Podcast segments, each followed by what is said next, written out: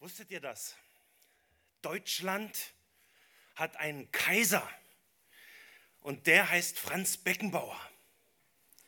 Ja, ich bin kein Fußballfan und habe auch wirklich nur rudimentäre Ahnung von dieser Sportart, aber Kaiser Franz, den kenne sogar ich. Er ist der deutsche Spitzensportler, ein weltberühmter Fußballtitan. Er hat eigentlich gewonnen, was man als Fußballer überhaupt gewinnen kann, ja?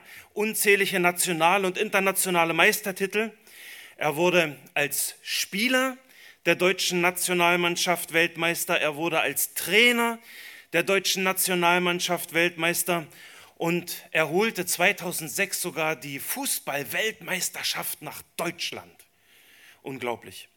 Bereits seit 1968 nannte man ihn nur noch den Kaiser, weil die deutschen Medien mit diesem Titel eine passende Metapher äh, der, äh, gefunden hatten oder sie meinten das gefunden zu haben für diesen Ausnahmefußballer, der diese Aura des Unantastbaren hat.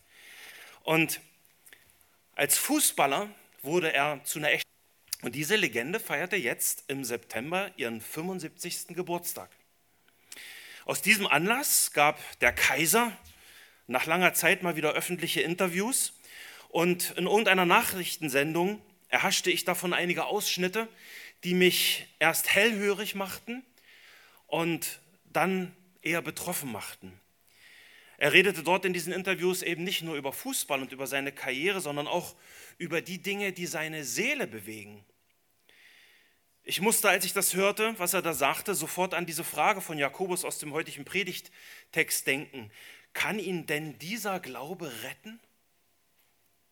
Von Hause aus ist Kaiser Franz Mitglied der katholischen Kirche und irgendwie spürbar schon etwas religiös.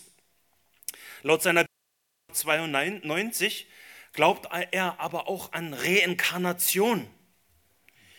Diesen Glauben wiederholte er später immer wieder in Interviews, beispielsweise in einem Interview bei der Berliner Zeitung vom 12. Februar 1994, Zitat, Sie haben mal gesagt, dass Sie an Reinkarnation glauben. Kaiser Franz?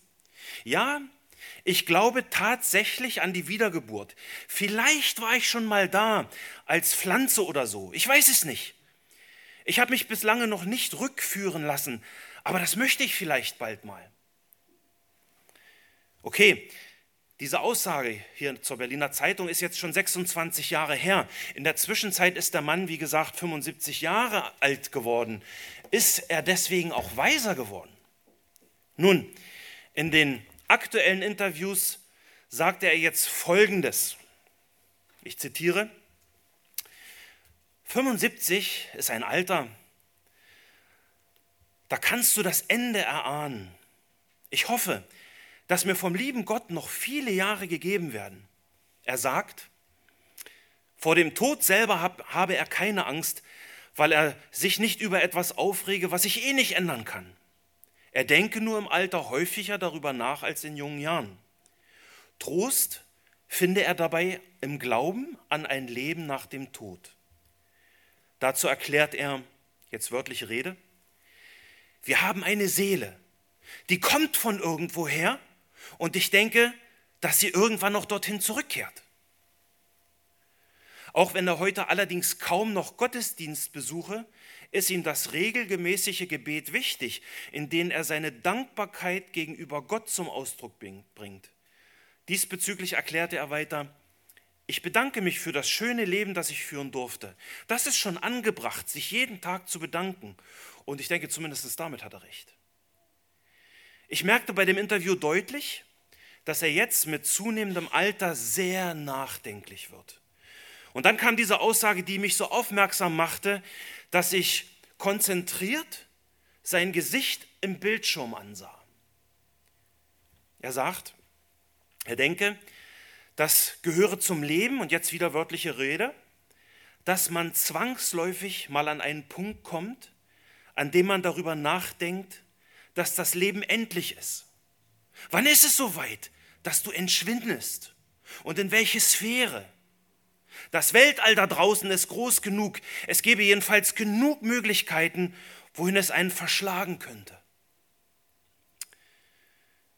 Im Moment, als er das sagte in dem Interview, hatte er nach meiner Beobachtung, und die ist natürlich subjektiv, aber nach meiner Beobachtung ähm, hatte er so unruhige Augen, dass ich mich erschüttert fragte, wie kann es sein, dass dieser weltberühmte Fußballtitan so hilflos ist, wenn es um die wirklich wichtigen Fragen des Lebens geht? Wenn es um Fußballstrategien geht, ja, dann hat er bewiesenermaßen, bewiesenermaßen immer sehr, sehr gute Antworten. Aber wenn es um die Strategie für seine ewige Seele geht, ist er spürbar so hilflos, so unsicher und so deutlich uninformiert. Und das viel uninformierter als unsere Kinder gerade in der Kinderstunde bei den drei bis sechsjährigen. Das ist traurig, mich macht das traurig. Und dann schoss mir eben diese zentrale Frage aus dem Jakobusbrief in den Kopf, kann ihn denn dieser Glaube retten? Mit Jakobus will ich ganz klar sagen, nein, nein, so ein Glaube ist kein rettender Glaube, auch nicht für einen wie auch immer verdienstvollen Fußballtitan. Dieser Glaube ist ein toter Glaube und er rettet nicht vor dem kommenden Gericht Gottes, von dem Jakobus schon so viel geredet hat. Wir wollen jetzt in die Beweisführung zu diesem klaren Nein im heutigen Predigtext einsteigen. Und die zentrale Frage in diesem Text ist eben, kann ihn dieser Glaube retten? Aber am besten fahren wir natürlich mit diesem Text, wenn wir diese Frage nicht auf andere anwenden, so wie ich das gerade mit meiner Einleitung mit Kaiser Franz getan habe, ja, sondern wir fahren gut, wenn wir sie, diese Frage an uns selbst stellen, auf uns selbst anwenden. Nicht kann ihn, sondern kann mich mein Glaube retten. Deswegen möchte ich über diesen Text heute die persönliche Frage an dich persönlich stellen. Kann dich dein Glaube retten? Und diese Frage stelle ich natürlich immer zuerst mir selber. Bitte schlagt eure Bibeln auf. Wir lesen den Abschnitt Jakobus 2, Vers 14 bis 26. Jakobus 2, Vers 14 bis 26. Was hilft es, meine Brüder, wenn jemand sagt, er habe Glauben und hat doch keine Werke? Kann ihn denn dieser Glaube retten? Wenn nun ein Bruder oder eine Schwester ohne Kleidung ist und ihnen an der täglichen Nahrung fehlt und jemand von euch würde zu ihnen sagen, geh hin in Frieden, wärmt und sättigt euch. Aber ihr würdet ihnen nicht geben, was zur Befriedigung ihrer leiblichen Bedürfnisse erforderlich ist. Was würde das helfen? So ist es auch mit dem Glauben. Wenn er keine Werke hat, so ist er an und für sich tot. Da wird dann einer sagen, du hast Glauben und ich habe Werke. Beweis mir doch deinen Glauben aus deinen Werken und ich werde dir aus meinen Werken meinen Glauben beweisen. Du glaubst, dass es nur einen Gott gibt? Du tust wohl daran. Auch die Dämonen glauben es und zittern. Willst du aber erkennen, du nichtiger Mensch, dass der Glaube ohne die Werke tot ist? Wurde nicht Abraham, unser Vater, durch Werke gerechtfertigt, als er seinen Sohn Isaak auf dem Altar darbrachte? Siehst du, dass der Glaube zusammen mit seinen Werken wirksam war und dass der Glaube durch die Werke vollkommen wurde? Und so erfüllte sich die Schrift, die spricht, Abraham aber glaubte Gott und das wurde ihm als Gerechtigkeit angerechnet. Und er wurde ein Freund Gottes genannt. So seht ihr nun, dass der Mensch durch Werke gerechtfertigt wird und nicht durch den Glauben allein. Ist nicht ebenso auch die Hure Rahab durch Werke gerechtfertigt worden, da sie die Boten aufnahm und auf einem anderen Weg entließ? Denn gleich wie der Leib ohne Geist tot ist, also ist auch der Glaube ohne die Werke tut. Ich bete, Herr, heilige uns durch Wahrheit. Dein Wort ist Wahrheit. Amen. Der Text ist extrem groß und deswegen schauen wir uns heute bloß die Verse 14 bis 17 an.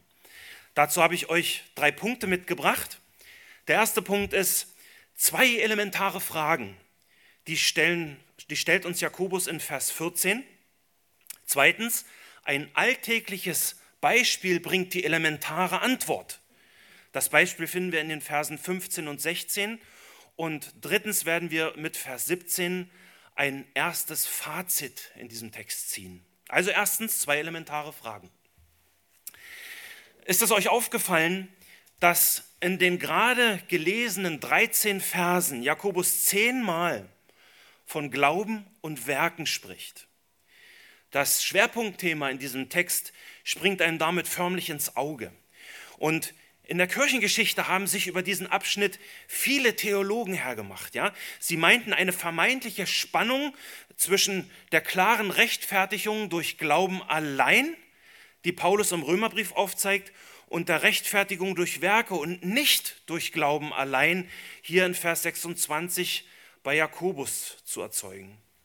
Wenn man die unterschiedlichen Kommentare der unterschiedlichen christlichen Glaubensrichtungen ansieht, dann wird es offensichtlich, dass es in dieser Diskussion nicht um objektive Wahrheit geht, ja, sondern es geht darum, dass man sich durch den Blick der jeweiligen konfessionellen Prägung aneinander abarbeitet.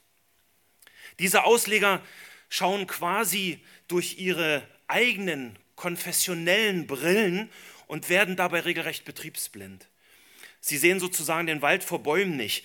Denn wenn man unseren heutigen Abschnitt in seinem Kontext, in seinem Zusammenhang betrachtet, dann ist es regelrecht absurd, hier Jakobus gegen Paulus ausspielen zu wollen.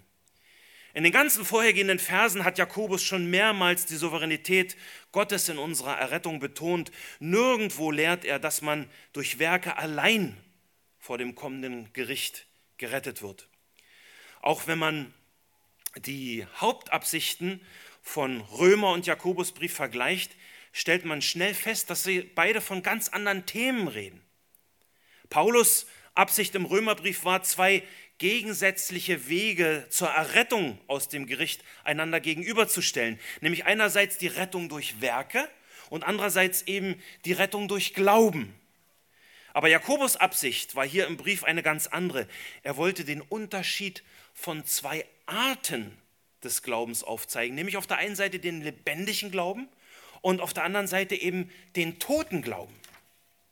Wenn Paulus von Werken redet, dann redet er von Werken des Gesetzes, durch die, man, durch die niemand gerettet werden kann. Wenn Jakobus von Werken redet, dann redet er von Werken des Glaubens, die aus der Liebe zu Jesus quellen. Wir wollen uns heute nicht an dieser eitlen, ich sage bewusst eitlen, theologischen Debatte beteiligen, sondern wir wollen uns lieber mit Gottes Wort beschäftigen, das die Kraft hat, unsere Seelen zu erretten. Und dabei wollen wir wieder diese drei, diese drei Grundregeln der Hermeneutik anwenden, nämlich erstens Kontext, zweitens Kontext und drittens Kontext. Lasst uns nochmal Vers 14 lesen. Vers 14.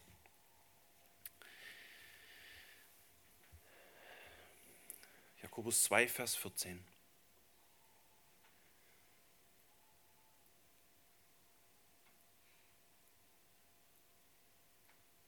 Jakobus 2, Vers 14. Was hilft es, meine Brüder, wenn jemand sagt, er habe Glauben und hat doch keine Werke?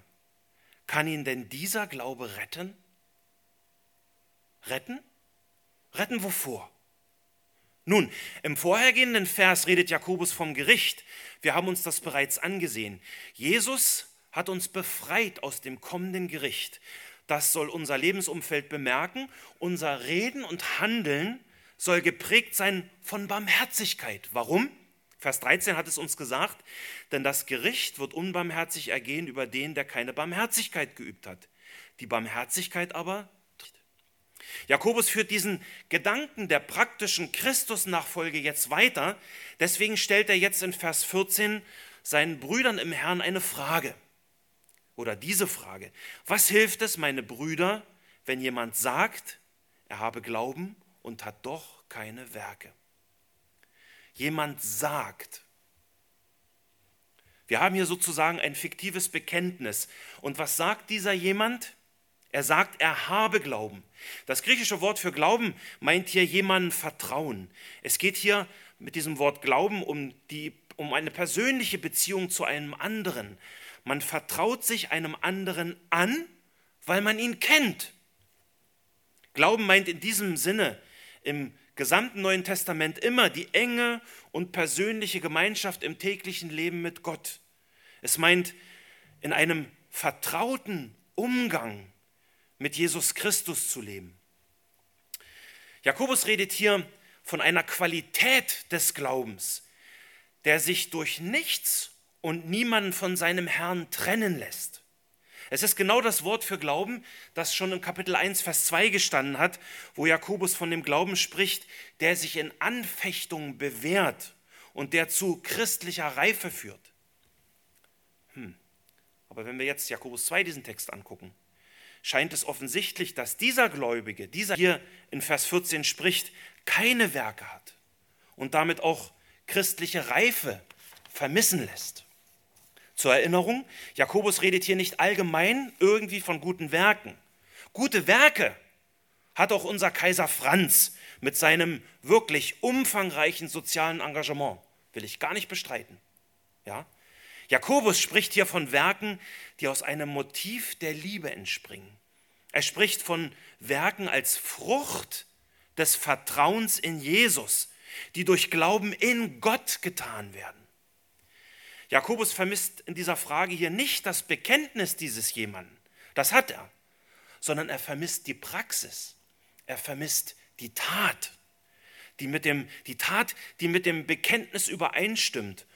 Und damit ist er eben wieder mitten im Hauptanliegen hier im Brief 1, Vers 22. Das Hauptanliegen, seid aber Täter des Wortes und nicht Hörer allein, die sich selbst betrügen. Und damit ist Jakobus eben wieder mitten in dieser Grundproblematik unseres Christseins, dem Selbstbetrug. Immer wieder das Gleiche. Warum tut er das? Nun, weil er seine Schäfchen kennt. Ja, denkt nur mal an die Unbarmherzigkeit der Briefempfänger gegenüber den Armen hier im Kapitel. Wir hatten uns das auch schon angesehen. Sie haben die Person angesehen und den Armen behandelt wie einen Hund. Selbstbetrug unter Gläubigen ist keine neue Erscheinung in unserer Zeit. Die war und ist allgegenwärtig, auch in unserer Gemeinde, auch bei mir. Immer wieder müssen wir uns Schuld und Versagen erkennen, bekennen und dann umkehren. Was hilft es, steht hier. Was hilft es? Man könnte auch übersetzen, was nützt es, meine Brüder und Schwestern, wenn jemand sagt, er habe Glauben?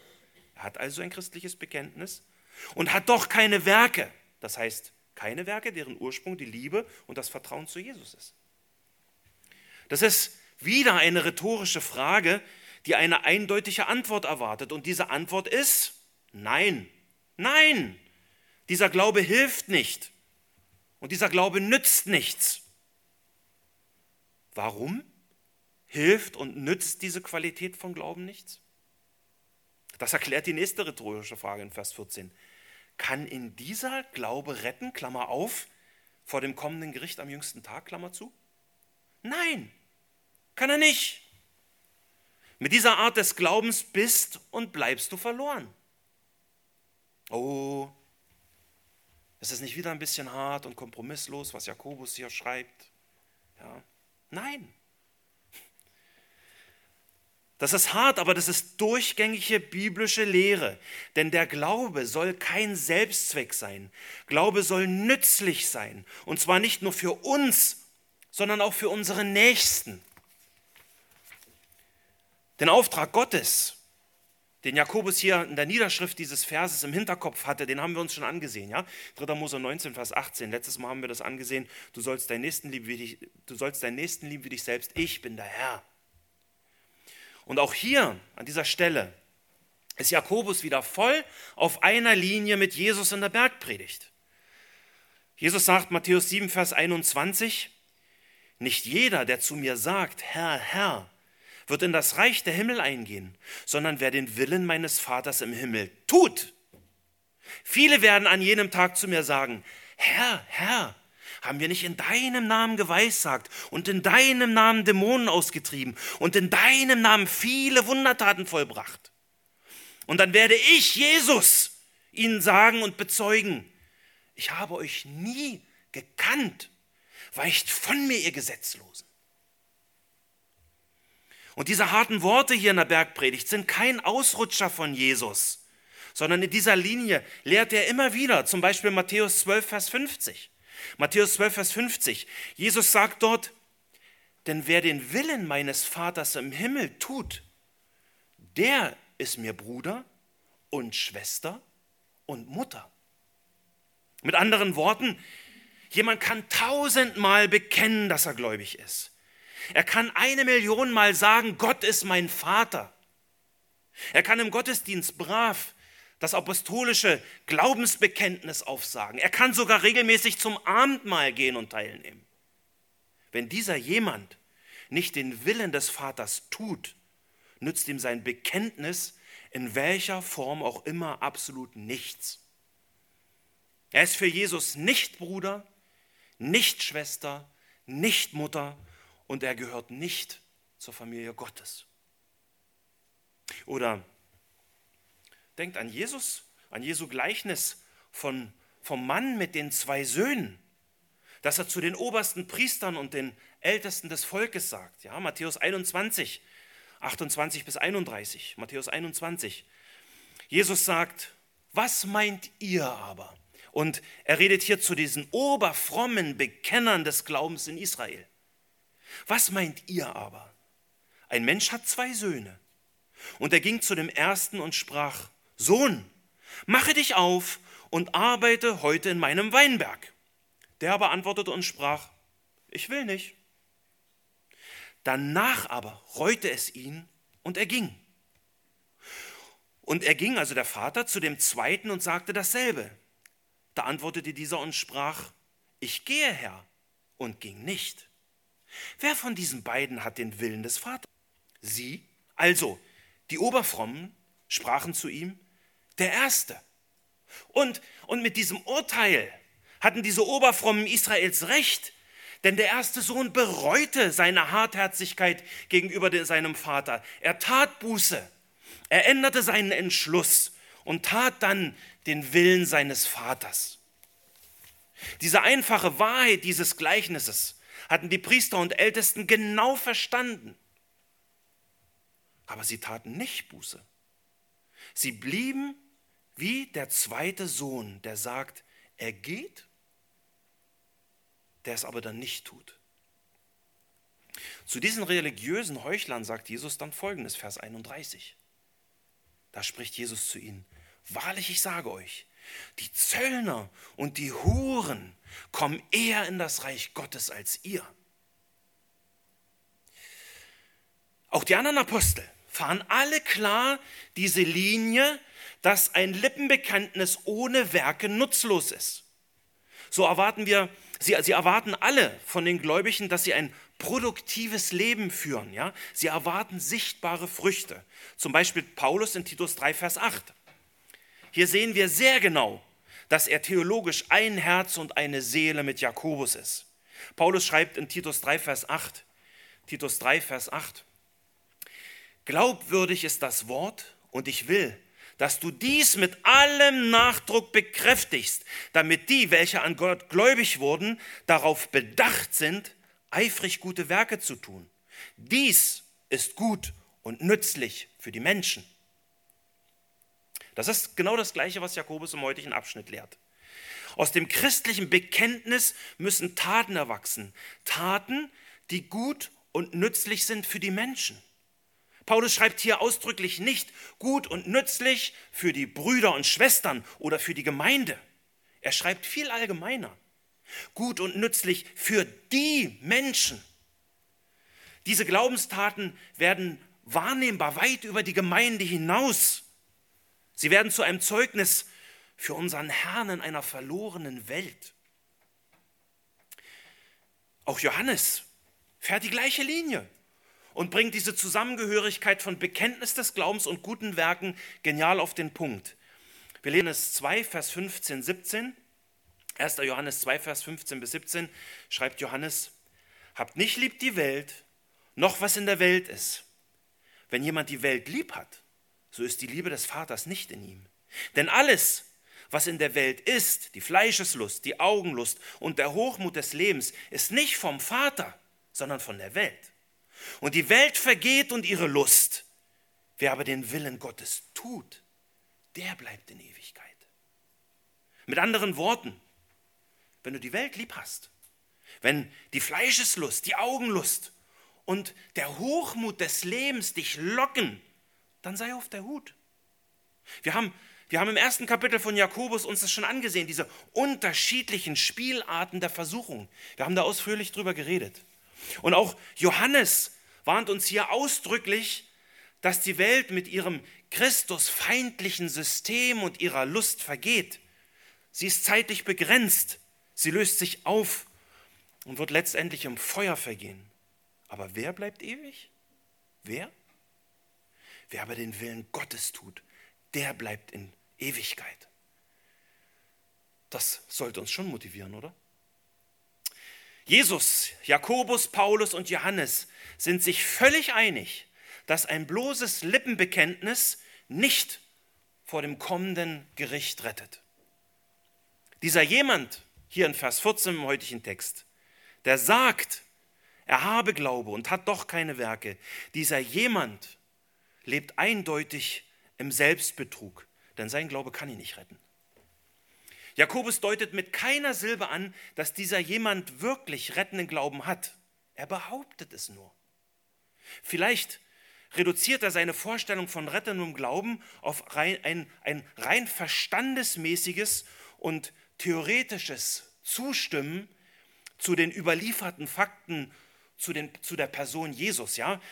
So nach diesem Motto, das hört man immer mal wieder, ja, ja, ich glaube auch an den historischen Jesus.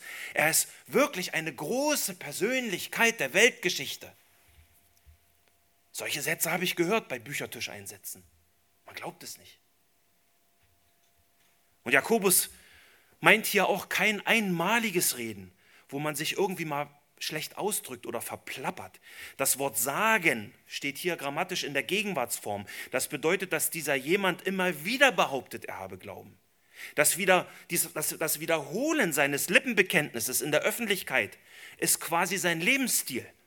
Und obwohl er andauernd, über, äh, und obwohl er andauernd behauptet, gläubig zu sein, besteht auch andauernd dieser Mangel an Werken. Nichts, absolut gar nichts untermauert seine Behauptung. Es gibt keine äußeren sichtbaren Beweise für seine Errettung vor dem kommenden Gericht. Die Ältesten, die Gemeindehirten, die Mitgeschwister in der Gemeinde, keiner sieht Frucht im Leben dieses jemand. Niemand sieht Wachstum in seinem Leben als Christ.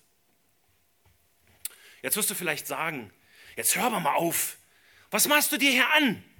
Wie kannst du deinen Bruder nur so aburteilen? Du bist ja auch nur wie die Pharisäer, ja?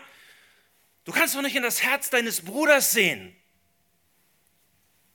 Stimmt. Keiner von uns kann das. Ja? Natürlich niemand außer Gott kann in das Herz dieses jemand schauen. Aber Fakt ist, die Bibel lehrt, dass Glaube Werke hervorbringt. Und welche Werke das zum Beispiel sein können, zeigt uns Jakobus gleich in den nächsten Versen, in diesem Beispiel, was da kommt. Und diese Werke, von denen Jakobus hier spricht, sieht man sehr wohl. Aber vorher die Frage, wie steht es mit dir? Kann dich dein Glaube retten? Welche Gedanken gehen dir in deinem Kopf herum, wenn du so ganz alleine für dich über Vers 14 nachdenkst? Versteh bitte, auch Jakobus lehrt keine Werksgerechtigkeit. Die Bibel lehrt klar, dass man nur durch Glauben und aus Gnade gerettet werden kann. Ja? Jesus allein ist die Tür, durch die wir in das Reich Gottes eingehen. Nicht Jesus plus Werke. Diese vermeintliche theologische Kluft zwischen Jakobus und Paulus in der Rechtfertigungslehre gibt es nicht. Sie ist ein Ammärchen von Theologen, die nicht verstanden haben, dass die Bibel sich nicht widerspricht. Denn, denn Paulus führt den Leser in Römer 3 zum Kreuz hin. Jakobus hier in seinem Brief, der kommt aber vom Kreuz her. Ein Kommentator schreibt zu diesem Vers, Ein, ein Kommentator schreibt zu diesem Vers, Jakobus widerlegt nicht die paulinische Lehre von der Rechtfertigung durch wahren Glauben, sondern er widerlegt eine Verzerrung von dieser Lehre. Sowohl Paulus als auch Jakobus definieren den Glauben als lebendiges, produktives Vertrauen auf Christus. Mit anderen Worten, ein, ein christliches Bekenntnis ohne lebendiges und produktives Vertrauen, das demnach überhaupt keine Werke jeglicher Art hervorbringt, ist eine Verzerrung von Glauben und Gnade. Diese Art Glauben ist kein rettender Glaube. Nun, wir haben uns eigentlich schon die Antwort auf diese zwei elementaren Fragen in Vers 14 erarbeitet. Aber Jakobus ist ein echter Praktiker und deswegen liebe ich ihn auch so.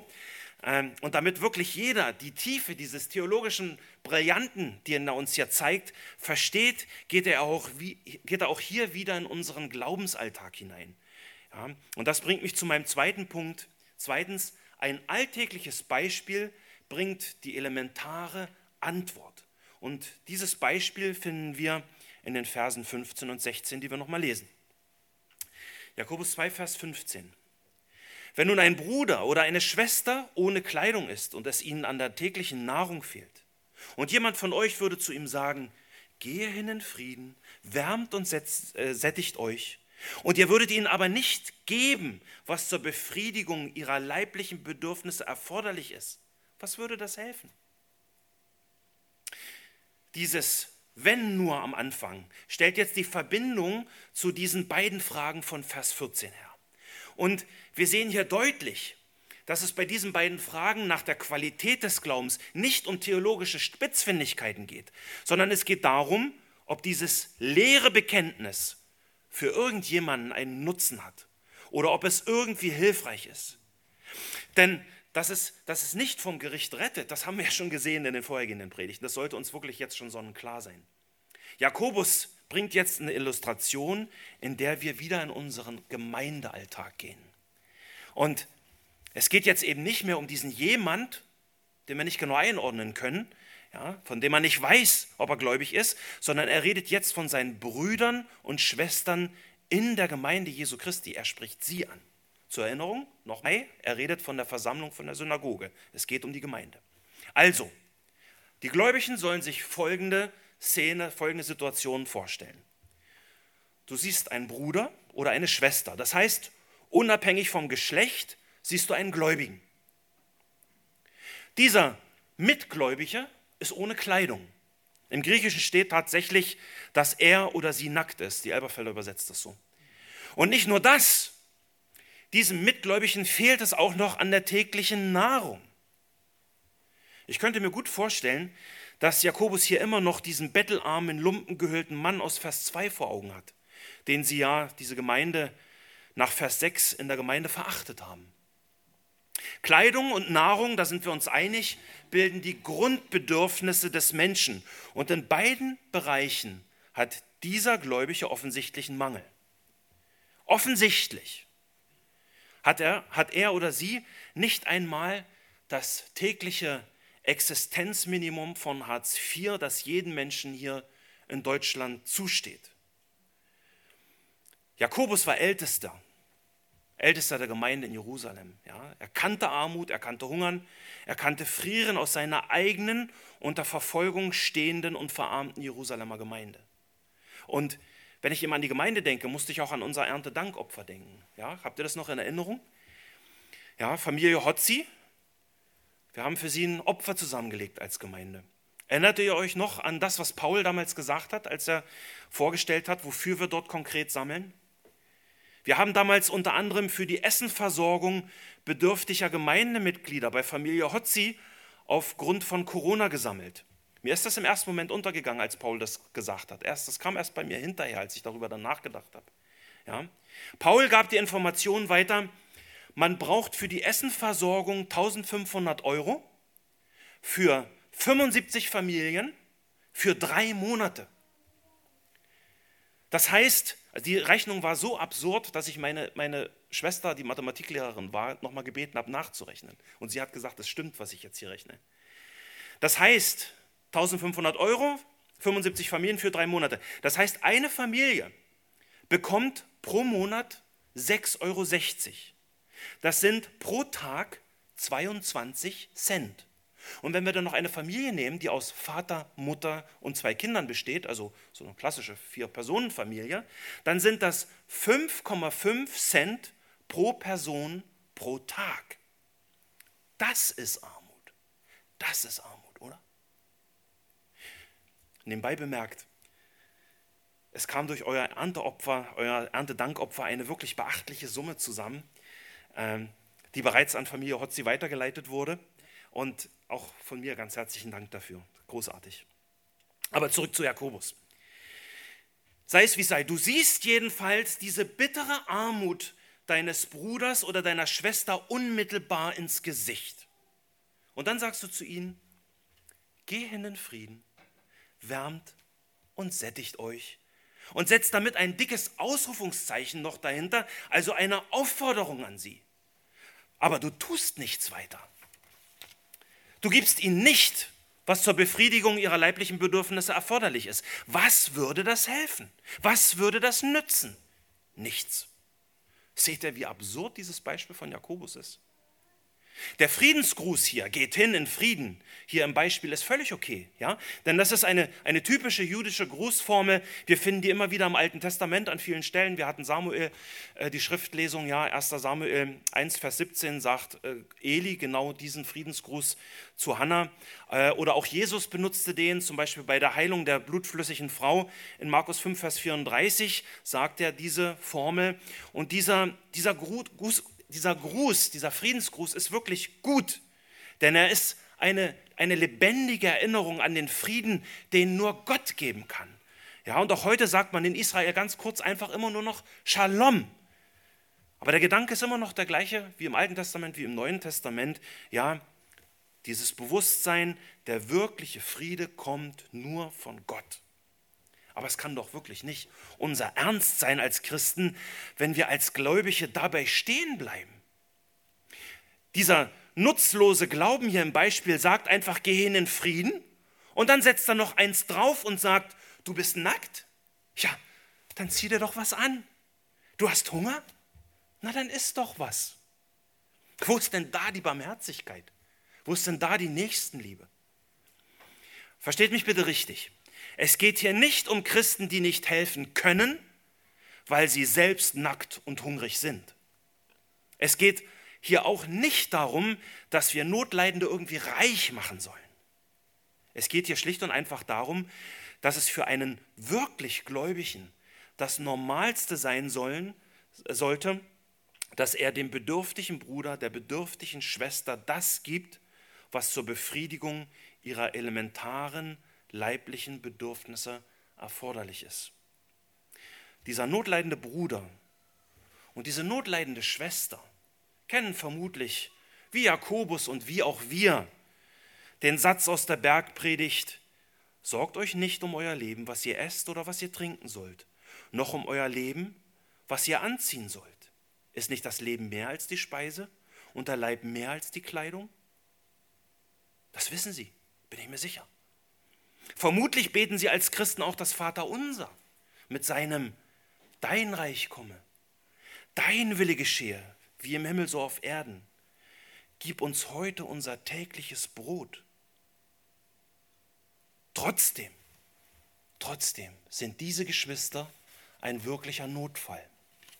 Was ist das für eine Heuchelei, wenn wir mit diesen Geschwistern dann auch noch frömmlerisch reden mit der Bergpredigt, ihnen antworten wohl möglich und ihnen raten, Darum sollt ihr euch nicht sorgen und sagen, was werden wir essen oder was werden wir trinken oder womit werden wir uns kleiden. Denn nach all diesen Dingen trachten, wir, äh, trachten die Heiden. Aber euer himmlischer Vater weiß, dass ihr dies alles benötigt. Wir sagen ihnen das und dann tun wir nichts gegen diese Not. Was würde das helfen? Natürlich stimmt das, was die Bibel hier lehrt. Ich glaube das. Ja? Unser himmlischer Vater weiß, was wir benötigen. Aber wir müssen uns doch darüber im Klaren sein, dass Gott diese grundlegenden Bedürfnisse der, der Notleidenden oft gerade durch die Glaubenswerke der Mitgläubigen stillen will. Durch uns. Warum? Weil Glaube und Werke zusammengehören. Was Jakobus hier im Text meint, das fasst Paulus auch wunderbar in Galater 6, Vers 2 in, in uns alle bekannte Verse. Ich denke, wir kennen diese Verse auch alle. Ja, Galater 2, Galater 6, Vers 2, Entschuldigung, Galater 6, Vers 2 bis 4a. Einer trage des anderen, einer trage des anderen Lasten. Und so sollt ihr das Gesetz des Christus erfüllen. Denn wenn jemand meint, etwas zu sein, da er doch nichts ist, so betrügt er sich selbst. Jeder aber prüfe sein eigenes Werk. Deswegen auch hier nochmal die Frage an dich persönlich. Kann dich dein Glaube retten? Glaube ohne Werke? Würde das helfen? Nein, es hilft uns nicht und es hilft unserem Nächsten nicht. Jakobus teilt hier uns ganz glasklar verständlich die göttliche Sicht mit und setzt dann sogar in Kapitel 4, Vers 17 nochmal einen drauf. Kapitel 4, Vers 17 schreibt er, wer nun Gutes zu tun weiß und es nicht tut, für den ist es Sünde. Aber aber ich will auch ehrlich sagen, manchmal, manchmal sehen wir Nöte, wo wir uns ratlos und ohnmächtig fühlen. In manchen Fällen können wir wirklich nichts weiter tun, als die Menschen zu segnen und für sie zu beten. Und das ist nicht nichts, sondern auch das ist ein großer Dienst an den Nächsten. Unser Glaube darf unserem Nächsten gegenüber nicht gleichgültig sein. Aber unser Glaube darf eben auch nicht nur aus dieser tatenlosen Menschenfreundlichkeit bestehen, denn als errettete, denn als errettete Gläubige sind wir Gottes Mitarbeiter. Wir sind Teil am Leib Christi. Wir sind Boten des Evangeliums. Wir sind Werkzeuge in Gottes Hand. Und wir können deswegen, wir können deswegen Werkzeuge für Gottes praktische Hilfe am nächsten sein. Nun, wenn ich mir dieses Beispiel hier von Jakobus vor Augen halte, dann scheint es mir im ersten Moment schon etwas überspitzt, übertrieben und krass. Denn zumindest als Gemeinde tun wir doch eine ganze Menge, oder? Und trotzdem muss ich mich bei diesem Text eines fragen und du dich vielleicht auch. Bin ich und bist du nicht in deinem gewohnten Alltag oft genauso betriebsblind wie die Christen hier in diesem Beispiel? Ich frage mich, gerade wenn ich hier eben vorne auf der Kanzel stehe und fromme Reden schwinge, ob ich nicht oft ähnlich passiv handle wie sie. Und mir wird bewusst, dass mein Leben, meine Werke und meine Glaubenstaten oft meiner Erkenntnis deutlich hinterherhinken. Und wie ist es mit dir? Denkst du zum Beispiel, dass du mit deiner letzten Spende wieder für eine Zeit lang, für eine Zeit lang dich freigekauft hast von deinem persönlichen Dienst für den Herrn, der zugegebenermaßen hin und wieder auch mal sehr unbequem wird? So nach dem Motto, ich habe ja für die Mission gespendet. Da muss ich ja jetzt nicht selber missionieren. Ja. Kennst du solche Gedanken? Oder bist du bereit, jemanden zu dir nach Hause einzuladen, der dir nicht so sympathisch ist oder den du vielleicht nicht kennst? ja, oder der vielleicht psychisch labil ist oder der offensichtlich wirklich sehr unangenehme Familienprobleme hat oder vielleicht sogar unter Alkohol oder Drogen oder Spielsucht leidet. Natürlich, natürlich, so etwas will gut überlegt sein, ja, aber, aber es könnte doch sein, es, es könnte doch sein, dass Gott gerade diese Art der Barmherzigkeit und Nächstenliebe öfter von uns erwartet, als wir denken. Ein Kommentator sagt, in der Gemeinde wird gepredigt und werden Erkenntnisse vermittelt. Das ist überaus wichtig. Doch die Gemeinde muss auch Familienstube sein, wo für alles Geist, Seele und Leib gesorgt. Das war unser zweiter Punkt. Ein alltägliches Beispiel bringt die elementare Antwort. Und die elementare Antwort ist, Glaube ohne Werke ist in jeder Beziehung nutzlos. Er rettet nicht und er hilft nicht, weder uns noch unserem Gegenüber. Das bringt mich zum letzten Punkt.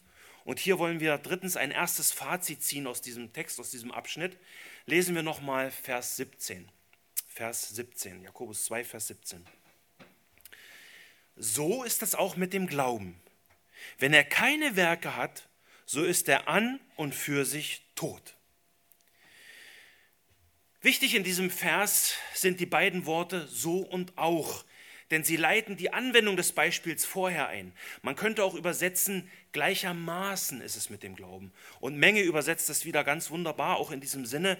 Menge übersetzt, so steht es auch mit dem Glauben.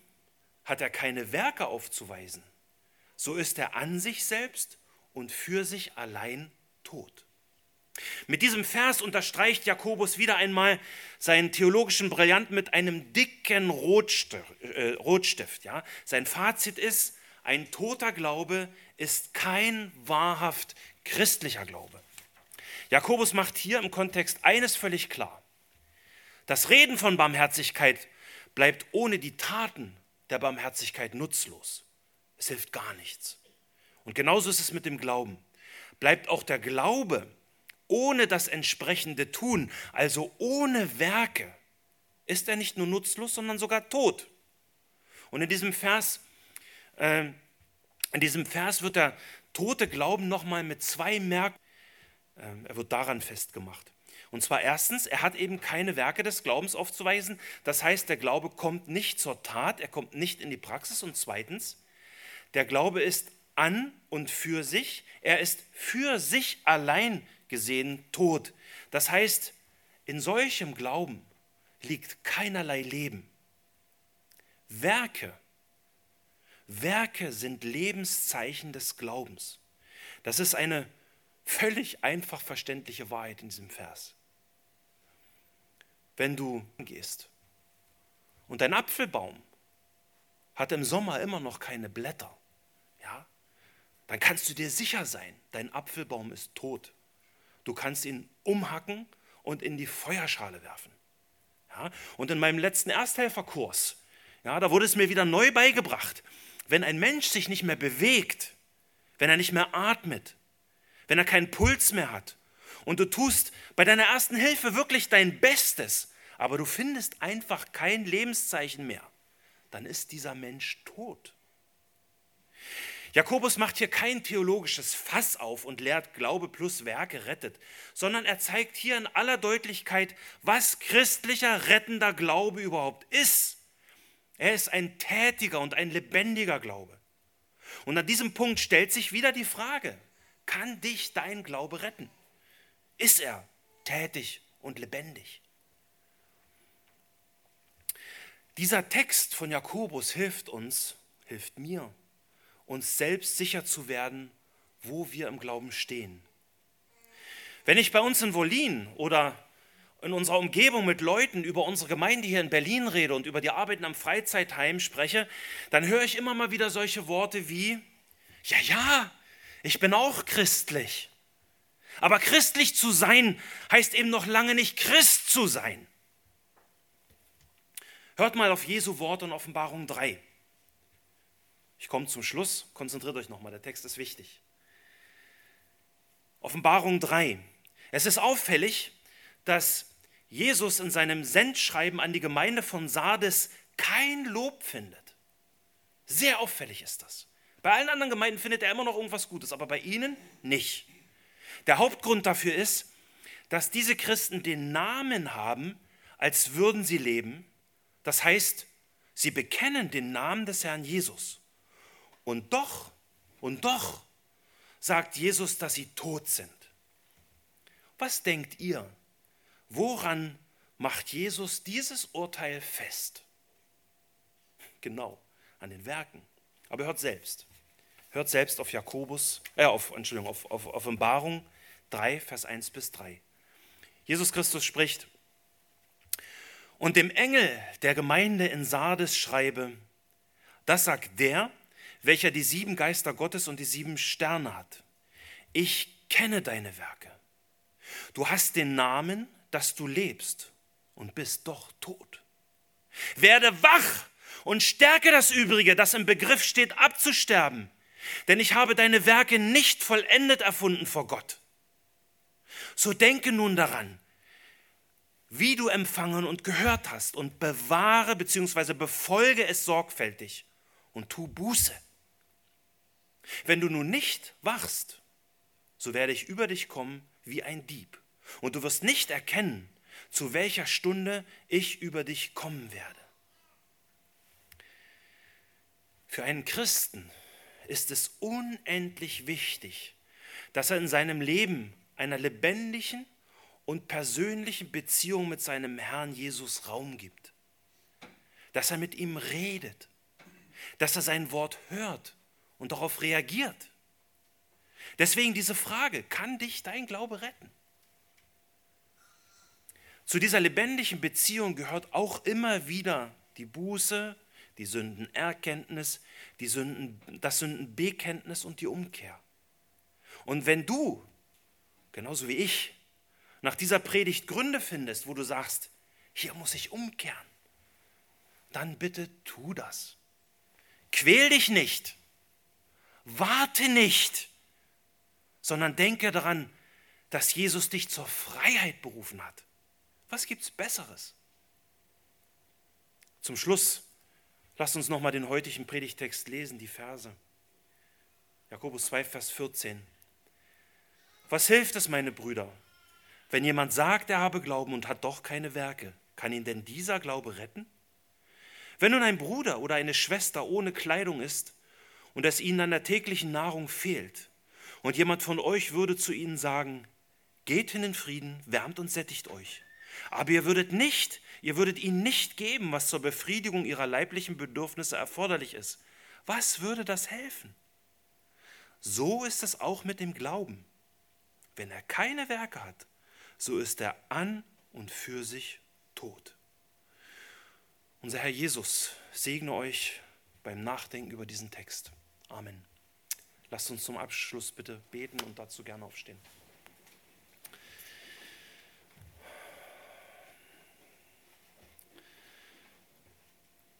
Himmlischer Vater, diesen, diesen Text, den uns Jakobus hier gegeben hat, der ist geradezu brutal ehrlich. Aber, aber er zeigt eben wirklich diese Verbindung von Glauben und Gehorsam, was, was Johann schon im, in der Einleitung gesagt hat in Johannes 3. Ja, das ist eine durchgängige Lehre. Und ich will dir wirklich danken, dass, dass Jakobus so klare und praktische und offensichtliche Worte hier findet. Und äh, Herr, ich muss dir bekennen, äh, ich versage immer wieder. Und ich bin dankbar, Herr Jesus, dass ich in deine Arme fliehen kann, dass du Barmherzigkeit, dass du Barmherzigkeit schenkst für jeden, der umkehrt. Und äh, ich bitte dich, wenn wir, wenn wir sehen, wo wir versagen, dass wir, dass wir nicht nur umkehren, sondern dass wir nicht dabei stehen bleiben, sondern dass wir auch versuchen, wirklich mit aller Kraft den Willen des Vaters zu tun. Und ich bitte dich, Vater, gib uns beides, das Wollen und das Vollbringen. Und zwar durch deinen Sohn, in deinem Sohn und durch das Wort. Herr, ich bitte dich, bringe Frucht in unserem Leben durch dein Wort. In Jesu Namen bitte ich dich das für uns alle. Amen. Amen.